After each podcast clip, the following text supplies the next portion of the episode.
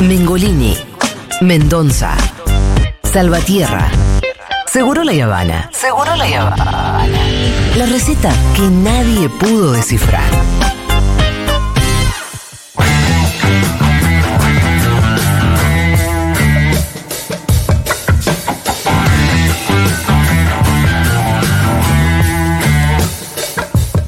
Viale, bienvenido. ¿Cómo, le ¿Cómo va? andan? ¿Qué haces, Quique? Todo bien, todo bien. Venís con escolta hoy. Sí, vengo con gente. vengo con Henry Picado de Costa Ajá. Rica y Dulcinea Lescano de Corrientes.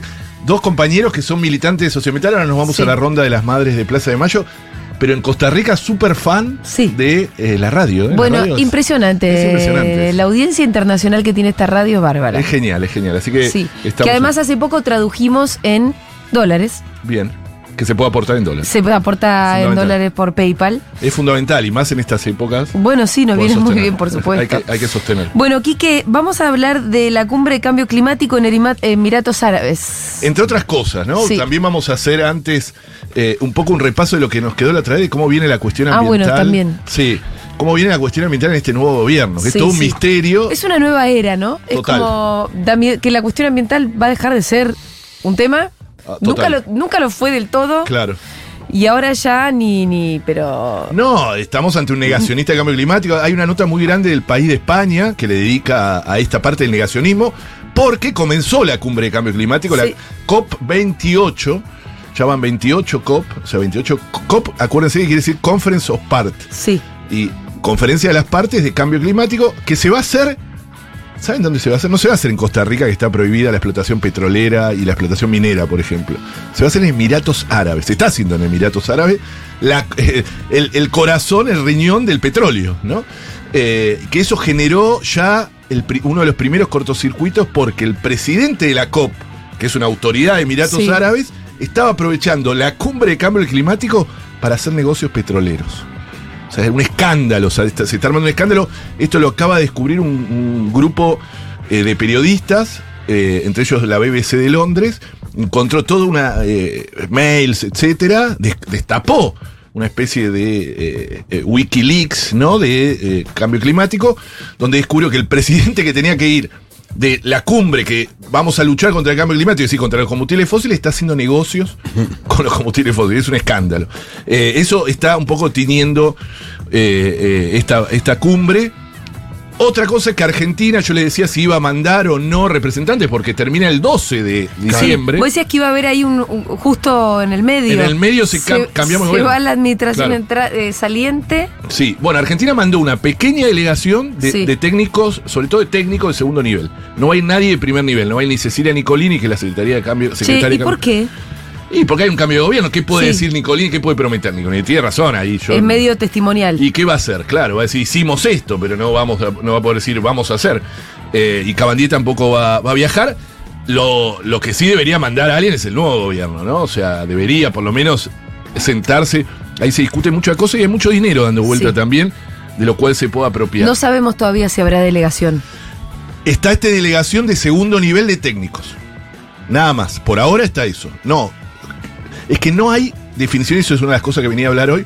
No hay definición en lo ambiental. No hay, no se sabe dónde va a estar. El rumor que hay hasta ahora es que van a crear un ministerio de- o, o una secretaría, ni siquiera un ministerio, de bioeconomía. Bioeconomía. ¿No la escuchaste esa? No, no la escuché. Ah, bueno. Esa bioeconomía donde estaría agricultura. Y dentro de eso, poner el, el- el raviol de ambiente. Pero imagínense que en las charlas que deben tener, esto de Salaúl, che, tenemos que hablar de ambiente, no, No, déjalo para mañana, sí. Eh, ve- vemos. Le van a dar una, una Claro. mesa de plástico, cuatro sillas de plástico. Y arréglense. Allá en el fondo, ¿no? No, y si a ustedes les gusta la naturaleza, vayan a la plaza. A la le plaza. Eh, más o menos debe ser así. Pero sí hay que tener cuidado con lo siguiente, porque nombres están dando vuelta. Y hay uno que están dan- dando vuelta muy fuerte. Nombres para ocupar ese lugar. Esos cargos, claro. Y hay uno que está muy fuerte para agricultura. Pero acuérdense lo que les acabo de decir, que pareciera que ambiente lo van a meter en esto que se llama bioeconomía. Sí. Eh, y el que está nombrando y que está ya hablando, o sea, y ya tuvo reuniones, etcétera, con gente Para del campo. agricultura. Para agricultura es Fernando Vilela. Vilela, esto es un poco la puerta giratoria. Fernando Vilela, ¿Por qué me suena? porque fue decano de eh, la Facultad de eh, ¿cómo se llama esa facultad? De mm, agronomía. Ah, la de agronomía. Exacto, de la Universidad de Buenos Aires, pero un tipo íntimamente ligado al agronegocio. Él tenía una, incluso un posgrado y se llamaba así, del agronegocio, pero también tenía algo con lo ambiental, entonces él se cree que sabe de ambiental. Entonces eh, eh, está rosqueando Sí. para quedarse con la cartera ambiental. Fernando Vilera es alguien que nosotros criticamos mucho porque dejaba entrar al agronegocio a Monsanto, todos a, la, a la Universidad de Buenos Aires. Entonces los grupos de estudiantiles con los que nosotros trabajamos siempre ponían el grito en el cielo, ¿no? Porque transformaba a la, a la UBA en un centro de negocios y no en un centro de... y- De- y- de estudios y Exactamente, formación. estudio, formación, de amplitud y no las corporaciones, una, una facultad para las corporaciones. Eh, y además subsumía al campo solo al agronegocio, que ese es el viejo debate que tenemos hace tanto tiempo. El campo no es solo el agronegocio. El campo son quienes nos dan de comer. Los pequeños y medianos agricultores, la secretaría, hay una secretaría de agricultura familiar. ¿Qué va a pasar con esa? Hay, hay, hay una secretaría eh, de, mm, de eco. de- ay, no me sale la palabra. Eh, de agricultura ecológica. Eh, hay una secretaría. ¿Qué va a pasar con esa? no? Que está difundiendo eso. Eh, están los campesinos, están las comunidades indígenas que tienen agricultura, etcétera. El campo, quienes nos dan de comer, no es el agronegocio. El agronegocio produce un commodity que se exporta. Eso no lo vemos, eso. El que, lo- el que nos da el morfi son otros. Son otros y otras. Que ese es el, el campo que no se habla, ¿no? Eh, incluso en el mundo hay un estudio de la FAO, de la FAO, ¿eh? que es un organismo de la ONU, no Sí. es que Greenpeace o nosotros, no sé, los ambientalistas, que dice que el 75% de los alimentos en el mundo lo da la agricultura familiar y campesina, ¿Ah, sí? en el mundo. Y con el 25% de la tierra. Y por el contrario, ¿no? Eh, con el 75% de la tierra que tienen el, el- el agronegocio no alimentan, es solo un 20% lo que producen de alimento. Y lo otro que es para los chanchos igual. Claro, además. Todo lo que se vende en Argentina, acordemos, es una agricultura sin agricultores, que tiene muy poca mano de obra, y que no produce alimentos, produce un commodity, un forraje para los chanchos chinos y los chanchos europeos, fundamentalmente. Sí, después esos chanchos se los comerán, pero no es alimento directo y mucho menos para nosotros. Los que sí producen alimentos son los que están en los cordones, las pequeñas y medianas eh, producciones que producen los alimentos. Sí, son más lleva. quintas, quinteros. Quintero, exacto, mucho Sí. la comunidad Todo boliviana. el cordón acá que tenés en La Plata, Bernal, toda esa zona. Mar de Plata, Mar de Plata, tenés sí. enorme. Ezeiza también para el fondo. Tal cual. Nosotros venimos propugnando un montón y que el único que lo planteó fue Juan Grabois, esto Sí. de crear cinturones verdes en las pequeñas y medianas localidades entregando tierra. Y vos generás un círculo virtuoso, porque generás alimento sano, seguro, barato, generás arraigo, gente que sacás de los cordones de las grandes ciudades y que va a vivir dignamente produciendo alimentos en las medianas y pequeñas localidades, que acuérdense que una vez lo contamos, alguien que lo hizo muy bien fue Tapalqué, la localidad de Tapalqué, que logró eso con un acuerdo con la UTT. ¿No? Pero ¿qué va a pasar con eso? Bueno, Fernando Vilera es todo lo contrario. Fernando Contreras es eh, uno de los ideólogos del agronegocio en Argentina, uno de los sostenedores.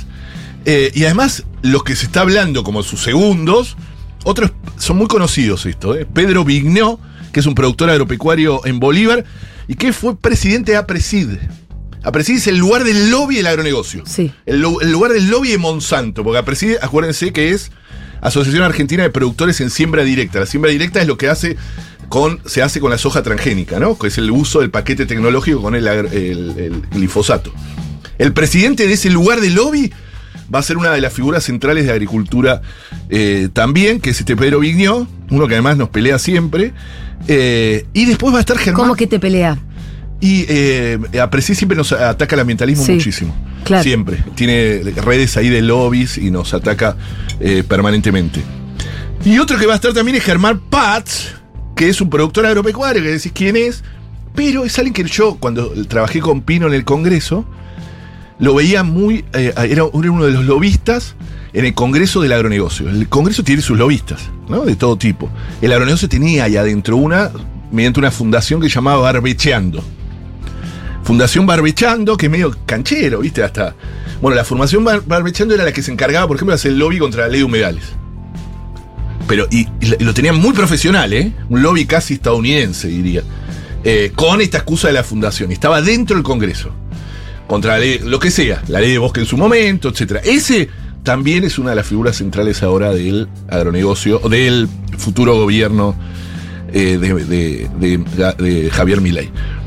En ese marco, esta semana, bueno, y en el marco de destrucción también, nos preguntamos en, en el movimiento ambiental, che, pero ¿van a vender IPF? Sí. Eh, y, y nos vuelve loco eso, porque IPF es la única empresa que podría hacer la transición energética, una empresa grande, estatal, que podría liderar eso. Ninguna empresa petrolera lo va a hacer por negocio. No. ¿Entendés? Si no, hay- tenés a los estados llevando Exacto. adelante ese proceso o no tenés nada. Exactamente, y más una empresa, la más- empresa más grande de Argentina, y recordaba el amor que le tenía Pino a, a IPF, ¿no? Pino le tenía un amor muy grande, ya diciendo en sus últimos años que había que transformarla en la nueva de energías renovables, bla, bla, bla, para la transición energética, pero recordaba, Pino tiene películas sobre eso. Y salió en las redes sociales, yo lo puse en, en- en mi red social, un viejo video de Pino acostado en una... Creo que te lo- se los mandé. Sí, me lo mandaste. Sí. Es una hermosura. Es una verdad. hermosura, que ahora la vamos a escuchar, pero verlos mejor, si quieren entren en enrique.viale, y en el feed lo tengo, enrique.viale en Instagram. Él está en una camilla. Está acostado en una camilla con una bata de, de- porque está internado. ¿Está internado de qué? ¿Se acuerdan? De los cuatro De los tiros que le habían puesto. que le había puesto la CIDE de Menem. Que acá lo contó, cuando estuvo acá lo contó. Como había sido él saliendo de editar, lo espera una persona, un sicario de la CIDE, en ese momento de Menem. ¿Por qué? Porque él estaba denunciando lo que está pasando ahora. Es tan actual, o sea, parece un mensaje del más allá de Pino lo que vamos a escuchar ahora. Porque él está denunciando el comienzo de las privatizaciones del menemismo muy fuertemente la estaba criticando, a viva voz. Pino era una persona muy conocida desde el mundo del arte, todavía no se había metido tanto en política en ese momento. Creo que incluso los tiros fue lo que lo terminó de meter en política. Eh, siempre fue comprometido, ¿no? Y él con los tiros todavía en las piernas y, y, y- y todavía convaleciente dijo. Ay, lo tenemos el audio, qué hermoso. Tenemos el audio. Los argentinos deben saber que se están robando IPF. Nadie debe callarse, nadie debe estar de rodillas. Hay que defender un patrimonio que muchas generaciones de argentinos hemos construido con fuerza. La empresa más poderosa del país que fue ejemplo en toda América y se la están vaciando y se la están robando. Son intereses de una banca que ha saqueado el país y se ha llevado la riqueza argentina afuera. Y no hay un solo responsable. Que se están quedando con nuestros pozos de petróleo. Están repartiendo hasta tierras fiscales. Si los argentinos no nos ocupamos de lo que tenemos, de saber en qué consiste el patrimonio de los argentinos, nos vamos a encontrar un día que ni la calle en donde vivimos nos va a pertenecer. ¿Me entienden lo que digo? Porque van a repartir los parques nacionales, las tierras fiscales, van a entregar todo, pero ¿saben lo que entregan? Lo mejor del país, lo que es rentable del país. Por eso yo digo, señores legisladores, por el honor de argentinos, intervengan, detengan la rapiña de IPF. Totalmente premonitorio, ¿no? Esto en 1991 lo dijo. Eh, a los gritos, fíjense, yo creo que, bueno, vean la imagen en enrique.viale. Sí, arroba- porque está en la camilla. Claro, está en la camilla y va tomando color pino, que Sí, yo creo le que. dice, pare, Sí, señor, un que pare yo- que usted está convaleciente. Yo me imagino la última imagen que no está, pero Sí, que la, la, gente que le como violencia arriba, ¿viste? ¡Pará! Yo me lo imagino así, como que entró la enfermera. Pino y era medio violencia arriba. Se iba calentando Pino. Sí, sí, y en sí. esta se nota claramente, pero lo podría haber dicho del gobierno de Milei. ¿eh? Todo lo que dijo. Van a entregar parques nacionales, ni las calles serán nuestras, como alguna vez dijo Milei. Y esa, esa palabra que era como un latillo es gravísimo. Sí, sí, sí, La sí. manera en la que decía cada vez que denunciaba, Sí. esto es gravísimo. Gravísimo. Es como muy Pino. Sí, tenemos que recordar estas cosas. Yo estoy muy preocupado por, obviamente, por lo que sé, como tanto como ustedes, obviamente. Eh, no podemos permitir, no podemos No. permitir, tenemos que tener coraje, obviamente siempre cuidándonos, etcétera, haciendo redes de solidaridad, pero tenemos que tener coraje para enfrentar esto. No podemos dejar. Estas cosas son irreversibles después. Eh, y en materia ambiental, ya nos pasó con eh, Bolsonaro. Cuando vos rompes eh, un ecosistema, después no lo recuperás. ¿Entendés? Cuando retrocede, cuando lo vendés. Miren, con Parque Nacional, o sea, las cosas que se pueden llegar a hacer. Así que ese es el marco un poco de lo que quería hablar hoy.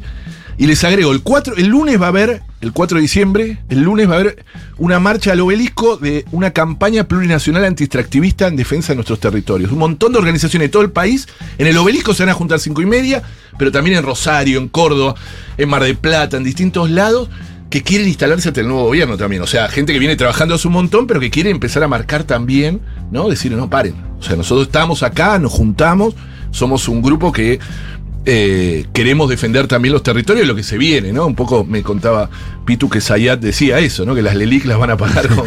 No, bueno, lo que, lo que pasa todas las propuestas que vienen Pero claro. trabajando tienen que ver con poner de garantía justamente IPF, ¿no? Y el litio, etcétera. El tuit de Elon Musk, que íbamos a hablar la semana pasada, que cuando gana Milei dice son tiempos de prosperidad para Argentina.